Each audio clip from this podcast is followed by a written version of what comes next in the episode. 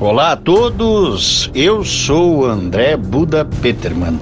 Este é o podcast 57 Minutos, onde eu realizo entrevistas com pessoas que acredito são relevantes no que tange a geopolítica internacional, aqui neste pálido ponto azul suspenso no cosmos.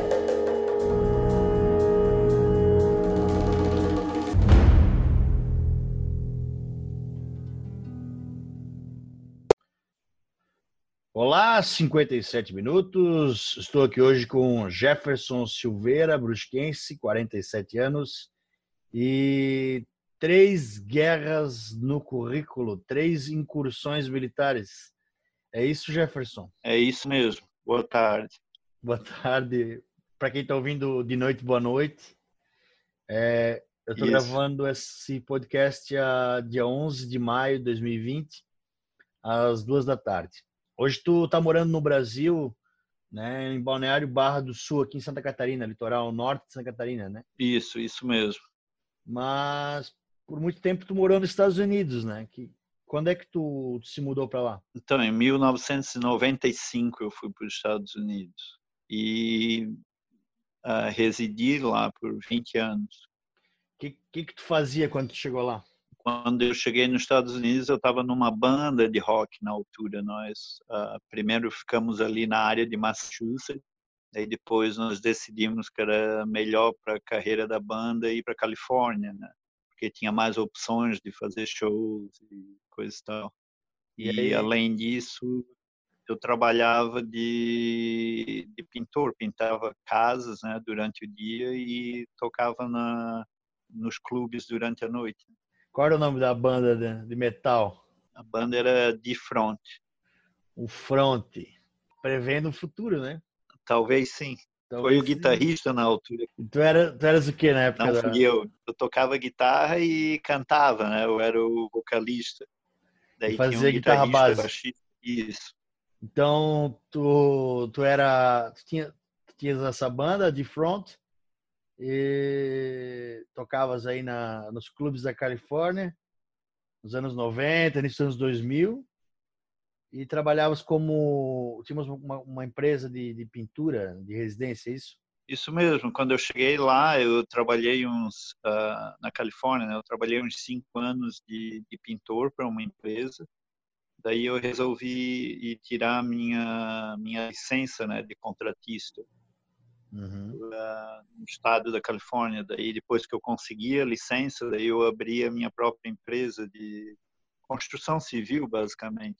Na época que eu fui, na, na época dos anos princípio dos anos 90 ali era bem diferente, né, o lance da imigração, de documentação, coisa e tal. Hoje em dia é bem mais complexo. Né? Aí tu estava tocando a tua banda, tocando a tua empresa, tendo uma vida, uma vida legal. E qual foi o momento que tu decidiu que tu, tu ia se alistar no exército? Então, eu já estava buscando uma mudança, né? uma mudança de estilo de vida. Mas com todos os eventos que estavam acontecendo na altura da, da guerra do Iraque, da guerra no, no Afeganistão, né? e também com que aconteceu o evento lá das Torres Gêmeas, né? Uhum. eu já estava já tipo já tinha uma tendência já de, de querer me envolver de alguma forma para para ajudar de alguma forma. Daí eu comecei a, a procurar informações sobre né, a vida militar, a profissão e tal, e acabei uh, decidindo entrar no exército. Aí tu estavas com, isso foi em 2007, estavas com 34 anos. Isso, isso mesmo. Que é, que é a minha idade hoje. Tu se alistou no exército dos Estados Unidos e fosse ter o treinamento. Ficasse quanto tempo em treinamento? Sim, eu fui primeiro, quando eu me enlistei, né, em setembro de 2007, eu fui mandado para Fort Benning, que é onde eles treinam infantaria, né? Uhum. Daí eu fiquei lá quatro meses, depois eu recebi minhas ordens para ir para Fort Campbell, que é em Kentucky. Daí eu fiquei lá dois anos. Quando é que tu recebeu a notícia que tu ia ser enviado para o Afeganistão? Então, quando eu saí do, do treino, né, do Fort Benning, que eu cheguei no, eu recebi minhas ordens para entrar no meu batalhão lá, eles já estavam no Afeganistão, então eu tive que ficar ali um mês né, na base, daí eu já fui mandado para lá. Eles já estavam lá, na verdade era um ano, né? Tinha que ficar lá, mas como eles já estavam lá seis meses, daí eu só fiquei o, os outros seis meses. Aí tu recebeu a notícia que ia ser enviado para o Afeganistão, foi toda a tua turma, vamos dizer assim, foi, foi junto para lá. Isso, eles já estavam lá, né? Eu é uhum. é que fui, na verdade, o encontro deles, porque eles já estavam lá seis meses. Como é que é essa viagem do, do Kentucky até o Afeganistão? Então, tem todo um protocolo de segurança, né? Daí o que eles fazem, tu carrega todo o equipamento do batalhão todo dentro de um avião militar. Daí aquele avião basicamente sai batendo asas, né? Que ele mal consegue levantar de tanta coisa dentro. E eles fretam eles fretam um avião comercial que sai logo atrás daquele né, com soldados dentro, com quase 600 soldados. Né? Daí nós voamos de, de, de Fort Benning, né, que ele sai de dentro do forte, até nós paramos na Irlanda do Norte, não sei o local, eles não informam o local, nem os horários, nem nada disso. Uhum. Daí nós ficamos lá por 12 horas, daí tu fica numa área separada do aeroporto por cidadãos comuns não ver que tu estás ali naquele aeroporto, né? daí depois tu espera, daí eles recebem a ordem, não sei quem recebe a ordem de entrar no avião, e eles nos indicam, né, para entrar no avião, daí nós fomos até o Kuwait, ficamos lá mais algumas horas, daí depois nós vamos para o Afeganistão, para Cabul. Para Cabul.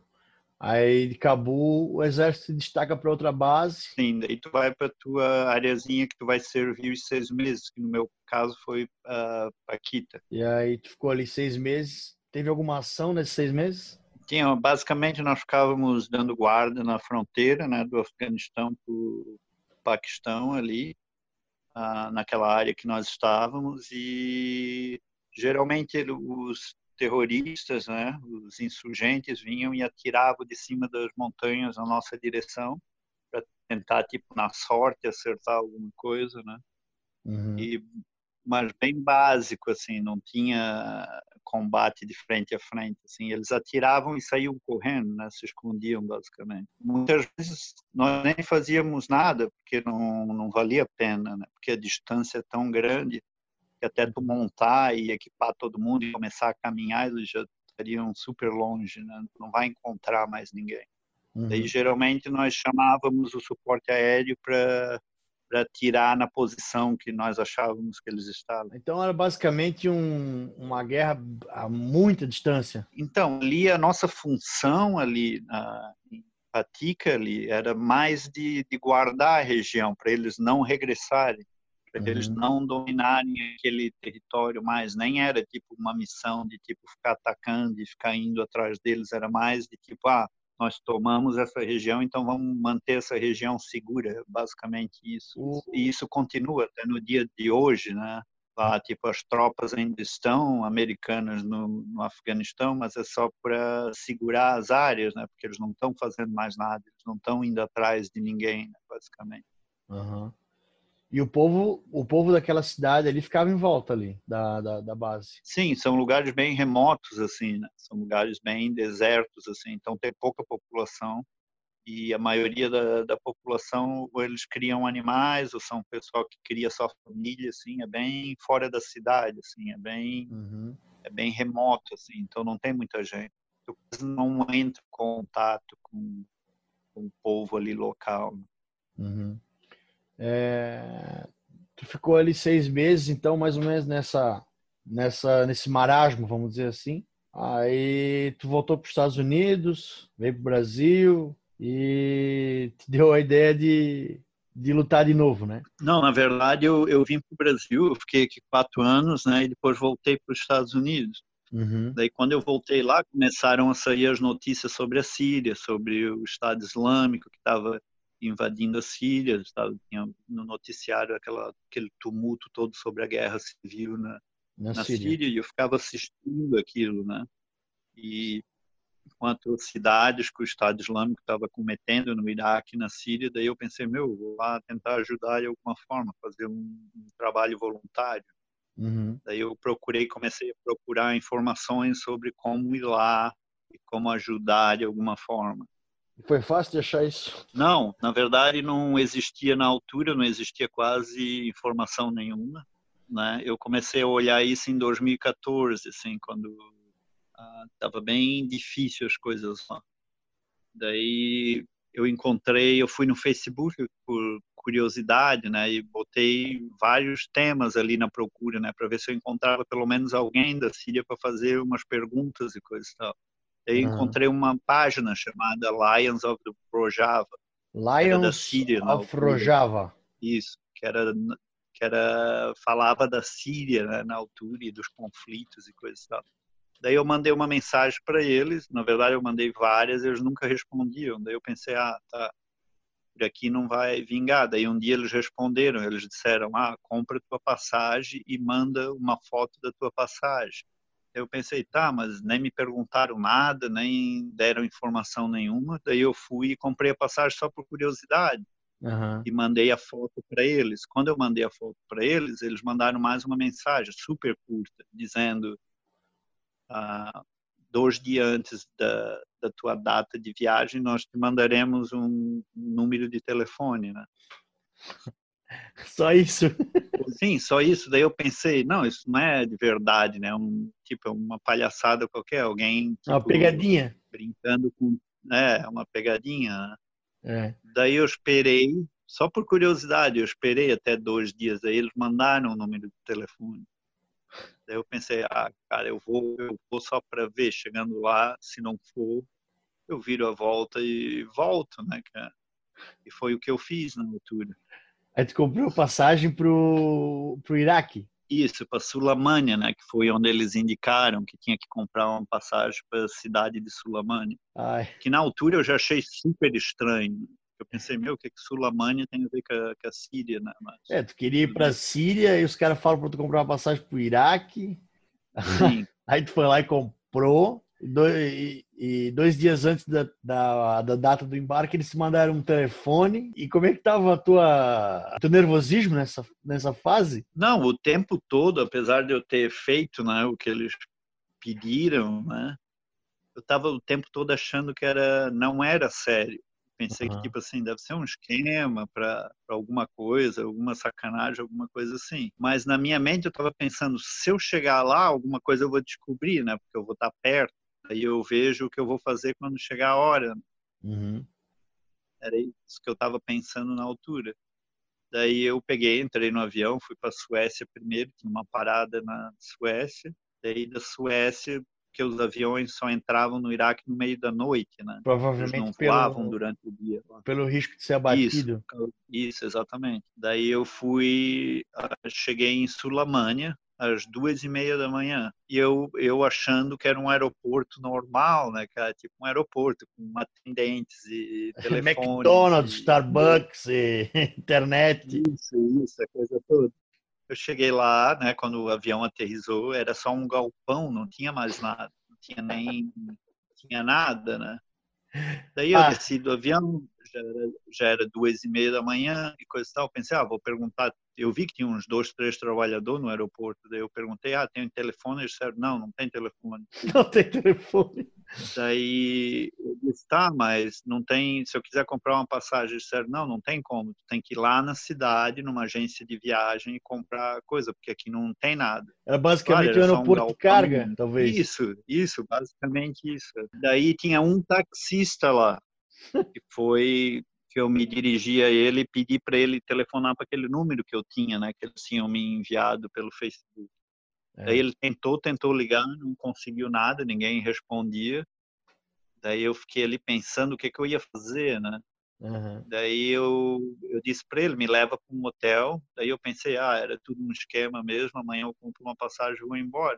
Ele me levou para um hotel, nós chegamos no hotel, era por volta das quatro da manhã e o hotel estava fechado ainda, ele ficou batendo na porta, daí um atendente veio, abriu a porta e Mas peraí, como é, que, falava, como é que era o caminho do, do aeroporto até o hotel? Então, a, ali quando nós saímos do aeroporto, eu pensei, tá, deve ter uma cidade aqui perto, alguma coisa assim, né? Porque tem um aeroporto. Uhum. Mas era a única coisa que a gente via era aquelas barricadas de guerra, né? Que deixaram da, das guerras prévias, né?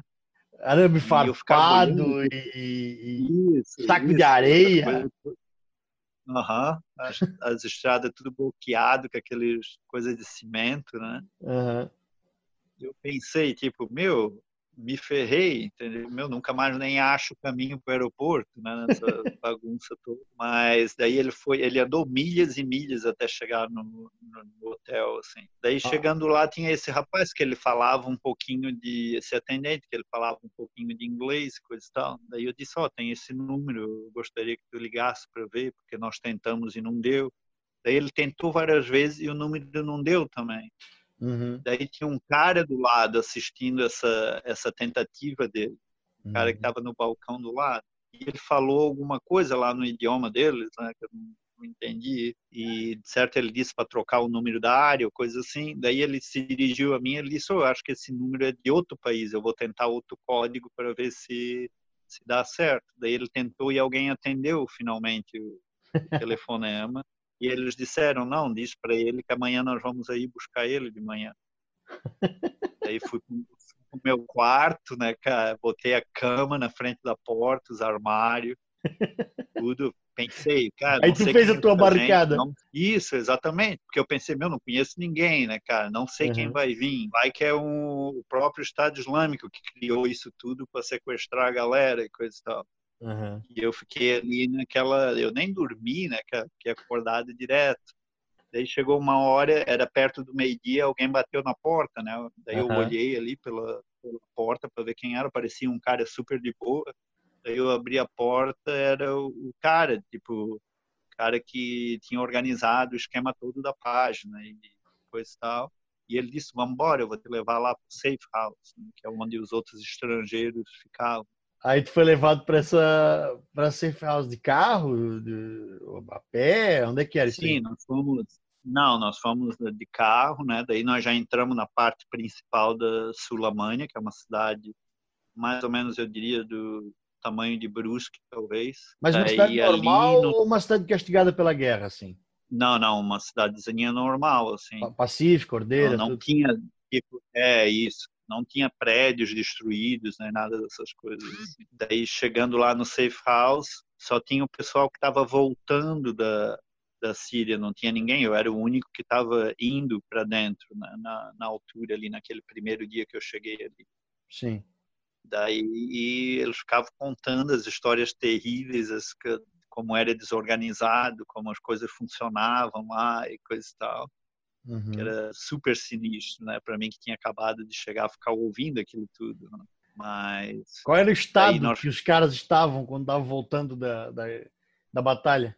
meu, eu, encontrei um australiano que tinha perdido tudo que ele tinha levado de documento e coisa e tal, que ele nem conseguia mais sair do Iraque. Daí eu conheci dois americanos. Meu, ele tava tudo estourado, as botas dele cheias de buraco de bala, É. tudo arrebentado. Nem roupa eles tinham, não tinham nada. Tipo, parecia que eles tinham saído debaixo da ponte de algum lugar. Super encorajadora a visão deles, né? Nossa, totalmente.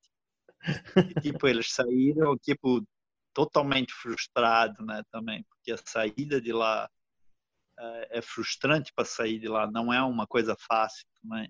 Aí tu ficou, passou a noite nessa casa, nessa safe house, e depois como é que eles se levaram para Síria? Não, nós ficamos ali dois dias, nós ficamos nesse safe house, não tinha comida, não tinha nada nessa casa. É. Era só tipo, era só tipo um ponto de tu chegar e eles te transportar para outro lugar. Mas às vezes por, por não ter transporte, tu ficava ali alguns dias esperando sem nada. Não podia nem sair de dentro da casa, né, na verdade. Daí eu fiquei ali uns dois, um- três. Tu tens o rosto de um- uma pessoa que não é dali, né? Isso, exatamente. Dois, três dias depois eles levaram nós para a montanha, né, para fazer a tentativa de cruzar a fronteira para a Síria, porque como a Síria é um país em guerra, Uhum. eles fecham todas as fronteiras e se torna ilegal entrar e sair do país, né? Uhum. Daí o que que acontece? Tu tem exército dos dois lados protegendo a fronteira, né? Do lado da Síria, tu tem o exército da Síria, que é do ditador, né? E Uhum. do outro lado do Iraque, tu tem o exército do Iraque, que na altura ali, na área que eu estava, era o Peshmerga, eles protegem a fronteira para ninguém passar nem de um lado nem do outro. E aí, na verdade, a tua passada para entrar dentro da Síria é totalmente ilegal, né? Está todo mundo esperando para te dar um tiro, basicamente. Porque quem, quem tenta quem tenta passar a fronteira geralmente ou são os terroristas, né? Uhum. Ou ou alguém que está vendendo alguma coisa ilegal, alguma coisa, alguma treta, né? Porque, coisa boa não é, né? Não, coisa boa não é para cruzar a fronteira de um país em guerra, né? Tá, tu já estava viajando aí faz um, uma semana e nada de contato com a família, né? Não, não, tu não tem contato com ninguém, né, cara? nem com família, nem com ninguém. É. Primeira coisa, quando tu chega lá, eles pedem para te desligar o teu celular, coisa e tal. E aí, como é que foi cruzar a fronteira com em guerra, cara? Então, tinha ali dentro do carro, né, dentro de uma caminhonete normal, tinha 35 caras junto comigo. Porra, quanta gente! Todo mundo, todo mundo esmagado, cara, totalmente esmagado dentro daquilo. Daí eles saem no meio da noite e a ideia é quando chegassem perto do perto, entre aspas, né, mais perto da fronteira, eles desligam as luzes dos carros e eles saem da estrada e eles começam a passar por dentro das terras, né, tipo subir montanha, descer montanha. Pensa, um lugar cheio de buracos, cheio de pedra, né? muitas Deus. vezes tu tem que descer, é, é todo mundo super quieto, né, cara, tudo desligado, as luzes, tudo ninguém conversa a viagem toda, né? Daí chega num ponto eles param o carro, daí tu começa a ir a pé, e tu anda uma hora até chegar na beira do rio Tigres, né? Na verdade, no Tigers. Uhum. Daí ali já tem soldados, tu já vê as luzes de longe dos soldados, né? Tanto do Peshmerga, que é do Iraque, como do outro lado, né? Tem gente ali. Sim. Daí tu tem que passar escondido pelos matinhos, assim, né? Até chegar na beira do rio. Chegando na beira do rio, num ponto específico, tem um, dois caras lá esperando com um barquinho daqueles de ar, sabe? Um bote, um bote inflável. Isso, um bote inflável. Aí tu carrega aquela galera toda com equipamento e coisa tal em cima daquele barquinho e tu passa aquele rio enorme na correnteza, cara, pra chegar do outro lado do rio. Caramba. Cara, chega todo mundo molhado, é um frio de morrer, cara. Fica tudo molhado tudo, porque o barco fica fundando, né, cara? Não uhum. aquele barco ali, não é para botar aquela quantidade de gente em cima, né? Aí tu Só chega melhora. do outro lado. Não, não, tu chega do outro lado e daí tu pensa, não, pelo menos aqui nós chegamos. Né? Não, ainda tem quatro horas de caminhada, cara. Vai caminhando até tu chegar num carro que tem um cara esperando por ti. Isso tudo é feito totalmente legalmente e pagando essa gente toda para te atravessar esses lugares todos. Do teu, do teu bolso tu vai pagando? Não, não. A, a organização paga, né? Uhum. Mas, tipo, eles pagam com uma condição, que é tipo assim, se tu for pego nesse percurso, o problema é teu, entendeu? Eles não vão, eles correm. Uhum. Daí, daí tu, tu tem que lidar com as autoridades, né? Que no caso, os que foram pregos, né? Eles ficam na prisão no Iraque até um dos consulados ir lá e tentar ajudar eles para tirar eles da cadeia. Né? Alguém dessa tua turma aí foi, pre... foi pega? Na volta foi, foi uma galera na volta. Ah! Inclu... Inclusive o outro brasileiro, né, que foi lá, o, o Luiz, ele foi preso na volta, eu acho que ele ficou 35 dias na cadeia no, no Iraque, em algum lugar. Ah. Daí o Itamaraty foi lá e soltou ele. E, e aí tu, tu vai caminhando quatro horas, tu chega na, no acampamento do. do, do não, não. Tu chega num carro, tu chega num carro, daí eles pegam e te transportam até a base do IEPG, né, que é o nome do grupo da milícia. YPG, né? Isso, isso mesmo. Que aí é, é, esses são os Lions de Rojava, no caso. Isso, exatamente. Os Leões de Rojava, que é um, é um exército paramilitar que tenta libertar o povo curdo da, da Síria, é isso? Exatamente isso aí. É. Tá. Eles são, eles são os caras que não tinham nada a ver com a guerra civil da Síria. Uhum. Eles não tinham nada a ver com nada. Mas eles foram os únicos que resolveram, por compaixão, né? E uhum. ajudar de alguma forma. Sim. Então eles começaram a, primeiro lugar que eles foram, foram na verdade eles nem foram para a Síria, eles foram para a montanha do Xengal no Iraque, que é onde o Estado Islâmico estava matando mais gente, né? Uhum. Eles foram para lá e começaram a lutar lá, ajudar o povo de lá. Daí quando eles viram que deu certo, que eles conseguiram tirar o Estado Islâmico dali, daí eles foram se expandindo para outras áreas. Uhum. E o uhum. grupo foi obviamente foi ficando maior, né? Porque o pessoal da região que já estava com raiva do Estado Islâmico foram se unindo ao grupo, né? E daí foi ficando um grupo enorme, enorme entre aspas, né? Uhum. Porque tipo quando eu cheguei lá no começo de 2015 eles diziam que eles eram 30 mil e não era, na verdade era 10 mil tinha 200 e tinha 200 mil soldados do Estado Islâmico. Então era 10 mil de nós lutando contra 200 mil deles, que era meu era é. muito sinistro. Ah, mas muito muita gente faz isso lá, entendeu? Eles aumentam os números para, para para dar tipo confiança para as pessoas que estão lutando, né? Mas havia muitas histórias de pessoal do IEPG morrer da fome e da sede porque não tinha nem gente para transportar comida e bebida para os soldados, porque era um número super limitado de pessoas lutando. Aí tu foi, chegou no acampamento, Tu, tu recebe uma instrução? Como é que é? Não, na época que eu fui não recebia nada. Hoje em dia eles recebem aula de para aprender a falar algumas palavras curdas e toda uma instrução por que, que eles estão lá e qual é o objetivo deles. Na altura que eu fui, não, tu chegava lá e já te botava num carro e te mandava para frente, para a linha de frente. Meu Deus! Se tu fosse soldado ou não? É, não interessa. Se tu aderir o grupo, tu vai lutar, entendeu? A não ser que tu não queira. Daí tu pode dizer para eles, eu não quero. Daí eles te deixam para trás, né? Uhum. Tipo, tu pode, tu pode ir lá, por exemplo, e fazer sei lá, ficar ajudando a população de alguma forma, limpando as coisas, reconstruindo. Isso, alguma coisa pode fazer, mas a tendência deles é de jogar para a linha de frente, né? Uhum. Na, na época, né, era assim. Aí, de acordo com o teu treinamento militar, isso provavelmente te ajudou, né, a estar tá combatendo ele também, né? Sim, se bem que no caos total nenhum treinamento vai te ajudar né, de alguma forma, só que tu fica mais alerta para detalhes, de repente que outras pessoas não percebem, né? Uhum. Que tu recebeu o treinamento para aquilo. Mas uhum. tipo, se tu, se tu, tem um treinamento militar e tu, tu entra num grupo que não tem treinamento nenhum, tipo, o teu treinamento não vai ajudar muita coisa, porque tu tem que trabalhar em grupo, né? E se os outros não são treinados, Uhum. O teu treinamento não, não é muito eficaz, né? não tem muito o que usar ali. Uhum.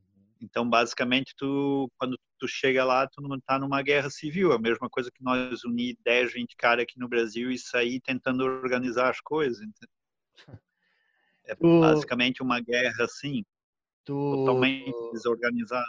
Tu caracteriza assim, então, a, aquele período da, da, da, da, da batalha né, contra o Estado Islâmico um caos total? Tu acha que foi isso que tu viveu? O que que acontece com o tempo, né? As coisas, tipo, ainda mais quando tu é vitorioso, né? Vamos supor, tu toma um vilarejo, né? Daí uhum. dá certo. Daí tu já aprende certas coisas, daí tu vai aprendendo e evoluindo com o tempo. E, e também nós estamos falando de uma cultura muito diferente, né, cara? Eles não pensam que nem nós, eles não agem que nem nós, eles não são que nem nós. Uhum. Então isso tudo influencia para quem está chegando lá. Nós olhamos para aquilo e nós olhamos tipo, meu, que desordem, né? Que caos. Uhum. Para eles, eles não olham assim, porque eles não têm os mesmos valores que nós. Que no Oeste, né? Continua, né? O nosso, nosso nós temos medo da morte, né? Nós tentamos, a nossa mentalidade é tipo assim, nós queremos sobreviver, né? Nós queremos aprender o máximo para entrar no campo de batalha e sair vivo, ou lutar mais um dia, né? Uhum. A mentalidade não é deles, assim, a mentalidade deles, deixa eu lutar até morrer, porque daí eu vou ser um mártir, eu vou ser um herói. Oh. Entendeu? A vida não tem o mínimo valor. Então, quando tu chega numa num, num grupo que pensa assim, eles não vão se preocupar com muita coisa que tu de repente vai se preocupar. Tu, tu enfrentou muitas situações de combate corpo a corpo, próximo mesmo do, do, perigo? O que as guerras hoje em dia são como, né, cara? A maioria são explosivos improvisados, né, cara? táticas desse tipo, né? Quando tu tá de frente a frente, o máximo que tu vai estar tá de distância da pessoa, é tipo por volta de 150 metros, 200, a não ser que ele seja um homem-bomba, um carro-bomba que vai tentar correr na tua direção, né? Uhum. Daí, se tu não pegar ele, se tu não conseguir derrubar ele, ele vai basicamente se matar e te matar junto, né? Se ele uhum. conseguir se explodir. Então, a maioria dos combates que eu tive, né? Eu tive em dois carro-bombas que explodiram bem próximo a mim, que eles tentaram chegar o mais próximo possível, né? Sim. E teve dois caras que se explodiam, mas, mas tava, eles estavam por volta de uns, uns 100 metros de mim. E o resto dos combates que eu via, tudo por distância de 150, 200 metros, assim. Que é, que é basicamente o que uma K vai causar mais estragos, né? Por volta dessa distância, assim. Uma K-47, né? Isso. E quanto tempo durava esse combate arma contra arma e a K contra K, né? Esse... Na verdade são são minutos, né? Na uhum. verdade, um combate. Tu chega na, na fronteira, né? De um, de um vilarejo, eles sabem que tu estás chegando. Uhum. Tanto o oposto também, né? Quando nós dominamos um vilarejo, nós fizemos todo um circuito de, de segurança e tu fica esperando que eles tentem né, retomar e, isso, tomar o, o vilarejo. Então eles fazem o mesmo procedimento, né? Uhum. Então tu chega ali, tu estaciona basicamente ao redor do vilarejo e tu fica ali, por exemplo, um dia, dois, até que tu recebe a ordem de invadir, né? Uhum. Nesse entretanto, tu fica trocando tiros, mas não é constante. Sim. É tipo, tu dá, tu dá tipo, tu atira cinco, seis vezes, daí passa uma hora, duas, eles atiram pro lado de cá e assim por diante, né? Uhum às vezes, tipo, se tem um bebedor de água, eles vão botar um sniper ali, um atirador, porque eles sabem que tu vai tentar tomar água, coisa assim. Uhum. Daí é, é, mais ou menos essas táticas, assim, de, e... de, guerra. Né? E a situação de carro-bomba correndo na tua direção? Como é que tu Geralmente, para um carro-bomba? Tu não consegue, né, na maioria das vezes. Tipo, esse episódio que eu estava no, no, segundo carro bomba, né? Nós estávamos, eu estava em cima, nós tínhamos acabado de invadir esse vilarejo. Uhum. E eles sempre avisam, né, quando tu acaba de invadir, cuidado com os carros bomba, que eles têm essa tendência deles fugirem, né, recuarem, e daí eles entram num carro e voltam, porque eles sabem que tu estás ali agora, né?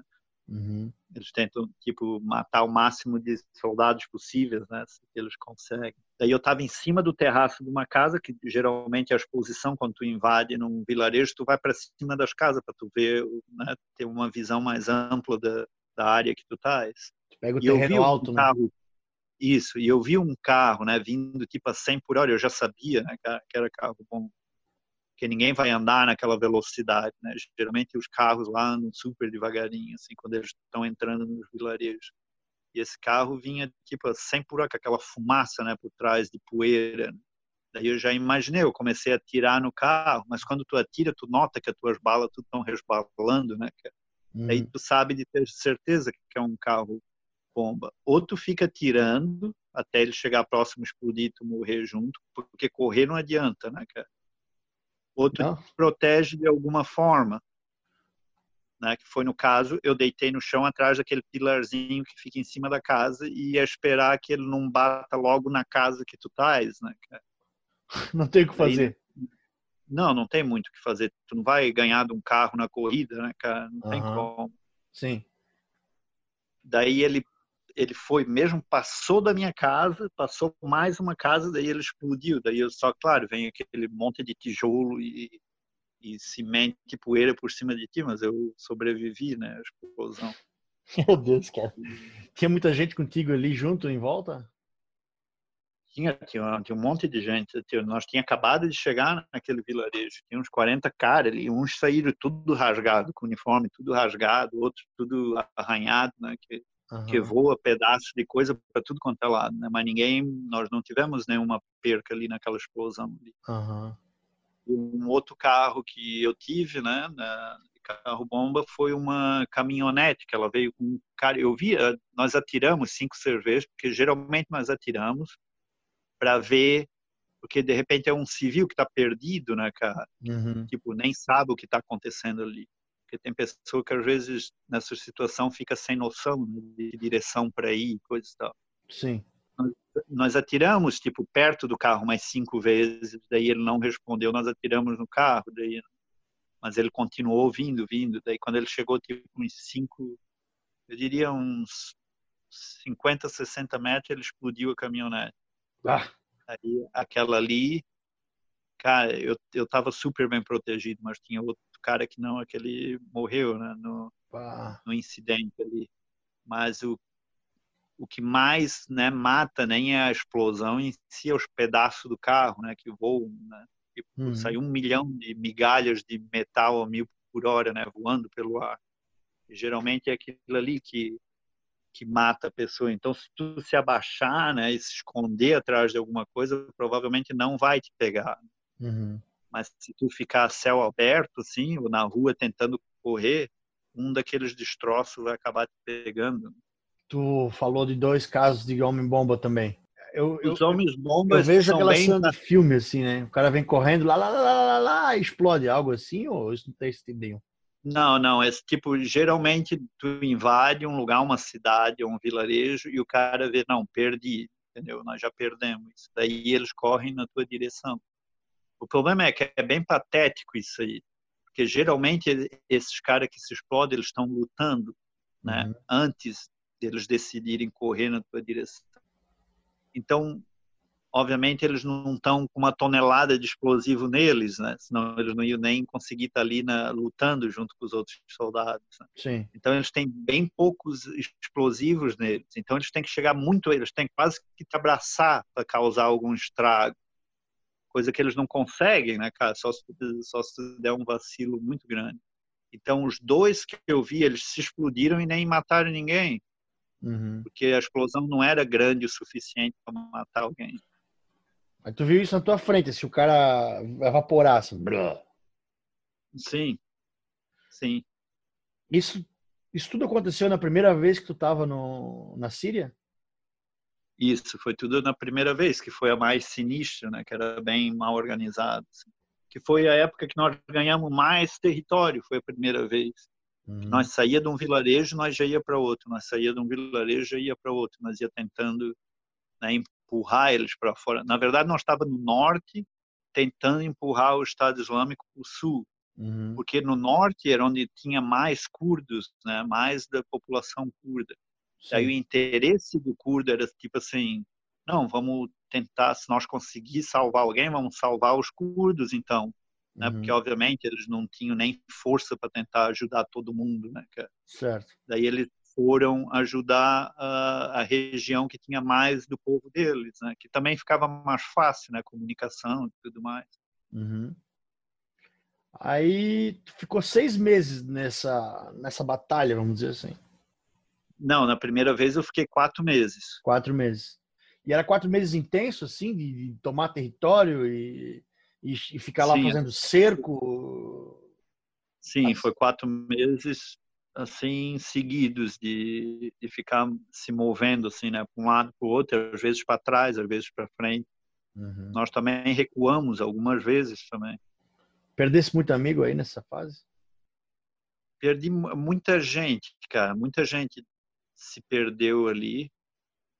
Ah, por motivos de falta de organização, por motivos de falta de instrução, ah, por vários motivos, não diretamente por, por combate mesmo assim, frequente ferrado, entendeu? Uhum. Mas tipo por pisar em bomba despercebido, por entrar numa casa sem sem ter um protocolo, entendeu? E tipo chegar chutando a porta, sendo que a porta estava com explosivos atrás, entendeu? Mesmo por falta de, de, profissionalidade, né? Que eles não têm na época eles não tinham nenhuma, não tinham treinamento nenhum. Uhum. Então muita muita gente tu perde assim, de tipo descer de um carro correndo e pisar numa mina, entendeu? Tipo o tipo de coisa que num exército né, de um país, eles vão te treinar para isso tudo. Tu vai sair super com cuidado, tu vai prestar atenção nos detalhes e coisas e tal. Uhum. Lá não, né, cara? Lá tu vai numa caminhonete aberta, tu invade um, um vilarejo embaixo de bala, tu estás aberto, tu estás atrás de uma caminhonete. e o pessoal sai correndo da caminhonete, nem estão olhando nada. Né? Ah. Chego nas casas, chego nas casas chutando tudo, acendendo a luz, né? Que coisa que não se deve fazer, uhum. geralmente eles botam explosivos improvisados no, nos interruptores de luz, né, cara, para tu uhum. ligar e explodir a casa toda. Então muita, muitas percas assim de uh, que nem eu falei, um caos total, entendeu? Sem organização, sem. Então assim tu dizer, tu dizer assim, ó, vamos todo mundo para a direita, daí tu olha, tu não vê mais ninguém, entendeu? Porque, porque ninguém é treinado e foi cada um para uma direção diferente. Aí tu tenta encontrar os caras para sair do vilarejo, tu não encontra mais ninguém, porque a metade já voltou já sem sem ter dito nada, entendeu? Não, não tem uma organização. Então tu diz que, né, uma dica se tu entrar numa situação de combate é muita atenção aos detalhes e, e manter a organização. Geralmente as guerras, eu acredito que as guerras de hoje em diante, né, dos últimos anos têm provado, né, que vão ser tudo guerras assim, guerras de milícias. Né? O próprio Estado vai pagar um grupo para, em vez de mandar os soldados, para ir lá e fazer esse tipo de guerra que é muito mais eficiente, né? Uhum. Porque imagina, tipo, vai lá, arma uma, um vilarejo todo de explosivos e sai do vilarejo. Os caras vão chegar, vão entrar nas casas, vão se explodir, tu nem teve que arriscar nada, né? Uhum. Basicamente. E e foi isso que eu vi mais assim, apesar de eu ter visto combates de frente a frente, mas a maioria, 90% deles são táticas de, de, explodir as pessoas sem ter que botar soldados na linha de frente, entendeu? Em inglês é as booby traps, né? Isso mesmo. É. Que tem para tudo quanto é lugar, cara. Às vezes tu estás dando guarda à noite e as coisas estão se explodindo sozinha porque um animal pisa, né? Ou ou o vento sopra e abre a porta do lugar que eles botaram um explosivo, coisa assim. Então, durante a noite, tu fica escutando um monte de coisa se explodindo, né? Sozinho, assim, do nada. E essa foi a primeira vez que tu que tu tava ali. Aí tu tu recebeu uma ordem para voltar? Teu não, tempo não, não, eu decidi voltar. Uhum. Eu estava extremamente cansado, cara. Eu tinha. Meu, a comida era precária, mal tinha comida. Às vezes tu ficava quatro, cinco dias sem comer. Eu estava exausto, cara. Tava uhum. exausto. Para mim levantar os braços, eu tinha que fazer força, entendeu? de tão exausto que eu estava. Daí eu resolvi, tipo, não, para mim não dá mais, eu tenho que voltar. Daí eu pedi para sair. Uhum. Daí eles me levaram de volta, né? Sim. Daí foi mesmo a mesma mesma coisa para voltar, mesma trabalheira, entendeu? Para voltar. Cruzar o Rio Tigre de bote inflável. Sim, coisa toda, coisa toda, tudo igual. Ca carro no deserto com luz apagada. Isso, tudo a mesma, a mesma coisa. Aí tu teve que comprar uma passagem de avião também. Não, eles na altura eles davam a passagem de volta. Se tu conseguisse sair da guerra, eles te davam tipo como forma de agradecimento, eles compravam a passagem para tu ir para casa. Uhum. Daí eu, daí já caminho, né? Quando eu entrei no avião, cara, meu, eu fiquei super, super triste. Eu pensei, meu, eu me senti assim super covarde, cara. Pensei, meu, tô deixando todo mundo, eu tô, tô abandonando tipo, a guerra não acabou, tipo, comecei a me sentir super mal. Daí eu cheguei nos Estados Unidos, né? Claro, comecei a me alimentar melhor e, e também voltei a trabalhar e coisas e tal. Mas que aquilo o tempo todo na minha cabeça, que eu não devia ter saído de lá, que eu devia ter ficado, eu devia ter ficado mais tempo, né? Aquilo era constante, aquele pensamento. Daí, um ano depois, eu decidi, não, eu vou de volta. Daí eu voltei para Sírio. Aí o mesmo esquema de novo. Pegou o avião, as escalas. Sim, tudo igual. Tudo igual. Mas dessa vez, quando eu cheguei lá dentro da Síria, estava muito mais organizado. Muito mais. Eles tinham já pessoas entregando comida. Eles tinham tipo, parecia que eles tinham o dobro de soldados, assim. Todo lugar que nós ia tinha um monte de soldados. E a região que eles tinham tomado e já tinham tipo super protegido elas, o povo estava ajudando. Tipo, uhum. não era aquela bagunça da primeira vez, né? Que era aquela primeira aquele primeiro empurrão, assim, né? já estava bem organizado. Mas daí surgiu a Ordem dos Estados Unidos, né, que se envolveu politicamente, porque eles estavam dando assistência aérea, né, os uhum. curdos. Eles tinham que invadir Raqqa, que era a capital do Estado Islâmico. Né? Era Manbij e Raqqa, que eram as duas cidades maiores. Sim. Do norte da Síria ali. Daí começou tudo de novo, né, cara? Mas daí eu só peguei o, comecinho de hack, eu não entrei dentro de hack, eu fiquei só nos vilarejos ao redor, assim, combatendo. Mas estava bem melhor, assim. Bem melhor, quer dizer, bem melhor, tipo, bem melhor comparado com uma tragédia total. Né? Continuava horrível, uhum. mas bem mais organizado dentro daquela, daquela situação ali. Fazia muito mais sentido dentro da, do, do, da arquitetura da guerra, assim, né? do combate. Sim, do caos deles, parecia que estava mais organizado. Aí dessa vez você ficou quatro meses também ou tu ficou mais tempo? Não, dessa vez eu fiquei seis meses. Seis meses. Aí já, já era mais um, um pouco mais é, mais fácil de tu tá mantendo, te mantendo ali, então tinha os uh, suprimentos e coisas.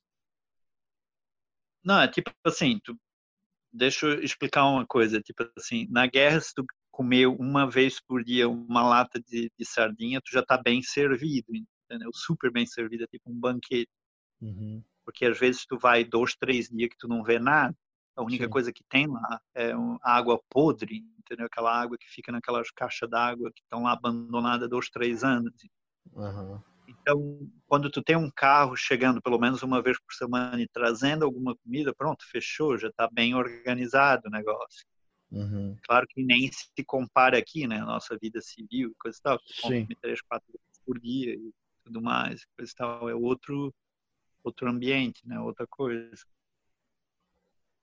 Mas aí tu, tu ficou lá e que, que te deu na cabeça que tu resolveu sair então, depois de seis meses?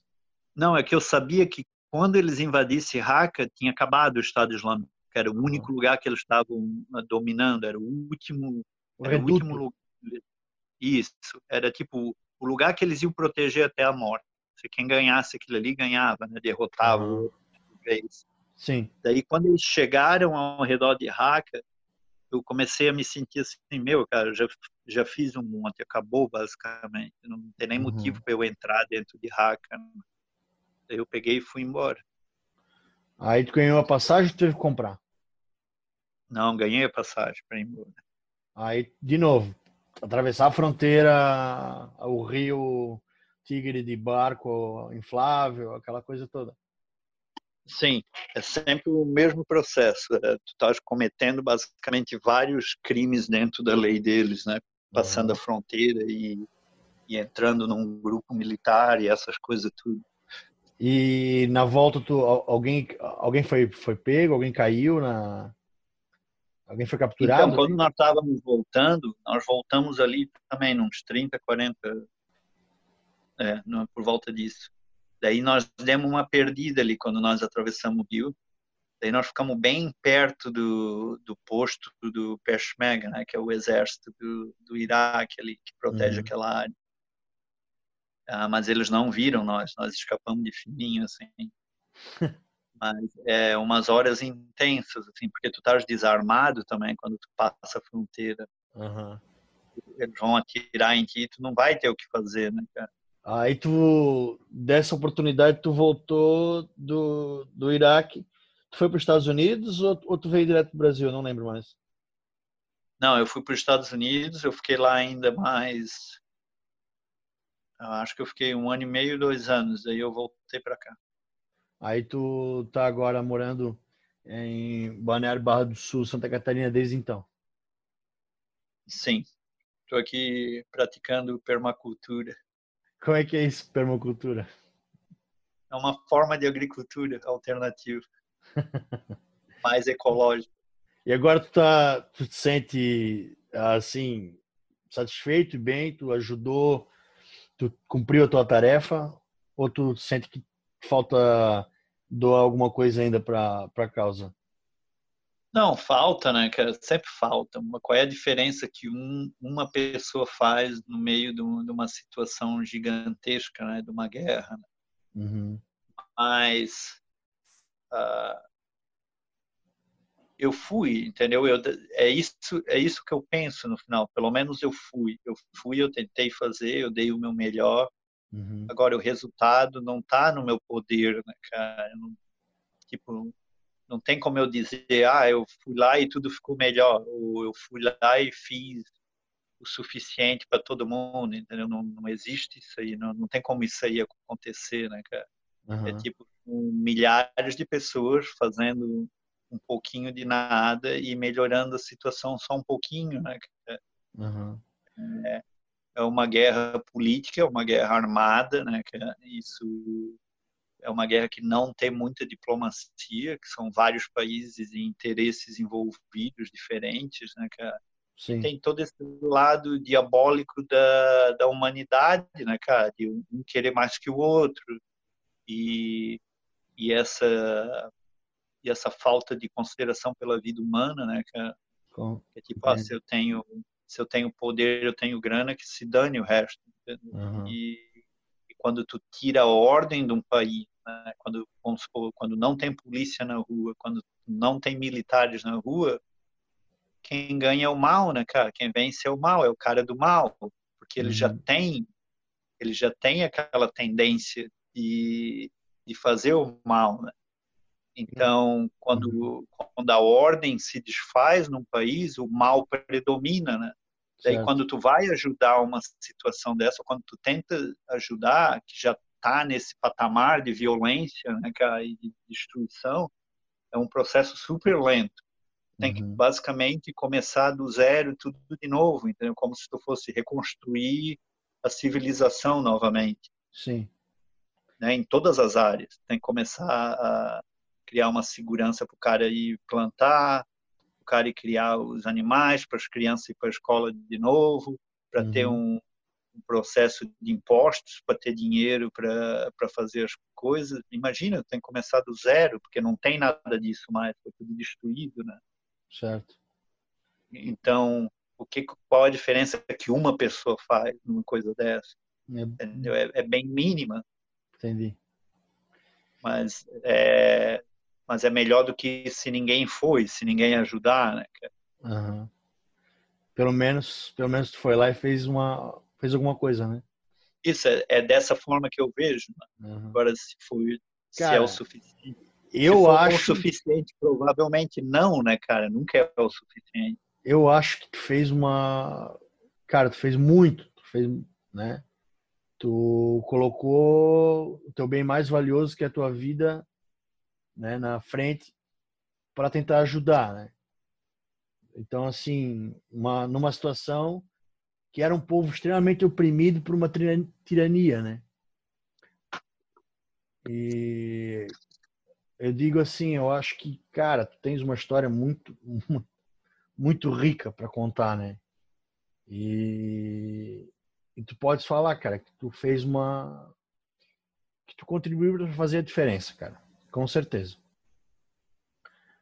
É, eu queria né, te agradecer pelo, pelo tempo. A gente já deu 57 minutos aqui, que é a proposta da, do podcast, né? E tu contou basicamente a tua primeira incursão na, na, na Síria. E se tu concordar, a gente volta a conversar no futuro que, que tu acha, Jefferson? Sim, podemos, com certeza. Então, muito obrigado pelo, pelo teu tempo, parabéns pela, pela tua história. E se quiser deixar um, um recado para quem estiver ouvindo, pode falar. Então, né, tem muitas pessoas que dizem que guerra é uma é um ato de ignorância, né? E é um ato tipo diabólico da humanidade, né? E pela minha experiência, o que eu vi, né, não é não é isso, essa essa forma de olhar a coisa não é a forma correta, né? Às vezes um povo é tão reprimido, ele é tão oprimido, ele é tão maltratado que ele não tem outra opção não resta mais nada. É tipo, ou eu vou morrer sim, né? Ou viver sim por centenas de anos, porque meus filhos vão nascer nessa situação e meus netos também, ou ele toma uma atitude radical, que é pegar uma arma e se defender. Né? Então, a violência nem sempre é do mal, às vezes a violência é do bem também. Né? É uma forma de tu te libertar de uma coisa que tu não vai conseguir de boa, nem conversando, nem pagando, nem, nem nada. Né? Então, ah, eu vejo muita, muitas pessoas, até quando me entrevistam, que eles têm essa, já, quando eles vêm, né, eles já vêm com essa mentalidade, que tipo, a guerra é uma coisa negativa, é uma coisa que só faz mal, é uma coisa que mata as pessoas e coisa e tal. Eles se esquecem de olhar o outro lado, né, que é o lado que está libertando, que está salvando, que está dando esperança de um futuro melhor né, em situações que não tem mais o que fazer, é a única opção que resta. Cara, profundo e com certeza uma visão bem fora da curva. Obrigado. E este foi os 57 minutos com André Buda Peterman. Mais um podcast que orbita a podosfera do Berrocast. Não, eu ficava tentando marcar tipo as casas e coisas e tal, pensando assim, qualquer coisa eu volto correndo, alguma coisa assim, né, pro aeroporto. Mas ele andou milhas e milhas e milhas, né, para chegar num, num cidade, hotel. hotel. É. Daí nós chegamos no hotel, o hotel estava fechado, porque era, eu acho que era nessa, já era quase três e meia da manhã. Daí ele ficou batendo na porta, até um cara foi lá atender. Daí eu pedi para esse cara ligar para o número. Daí ele ficou, ficou, ficou ligando e nada, o número não dava nada, né? Daí eu pensei, uhum. não, era uma, era uma sacanagem, tipo, era uma brincadeira. Tipo, fudeu, amanhã eu vou numa agência de viagem, compro passagem e volto. Né? Uhum. Daí tinha um cara assistindo esse esse guri ficar tentando ligar pro número. Daí ele Sim. falou alguma coisa, né, no, no idioma deles lá. Eu acho que ele disse que era tipo para trocar o código de área ou alguma coisa assim. Ah. Daí ele ah. olhou para mim, daí ele olhou para mim e ele disse: "Eu acho que esse número não é desse país aqui, eu vou tentar esse outro número". Daí ele tentou, eu não sei qual foi o número que ele ligou, qual o lugar. Daí ele ligou e deu, alguém atendeu do outro lado e eles disseram, não, amanhã aí nós vamos aí buscar ele.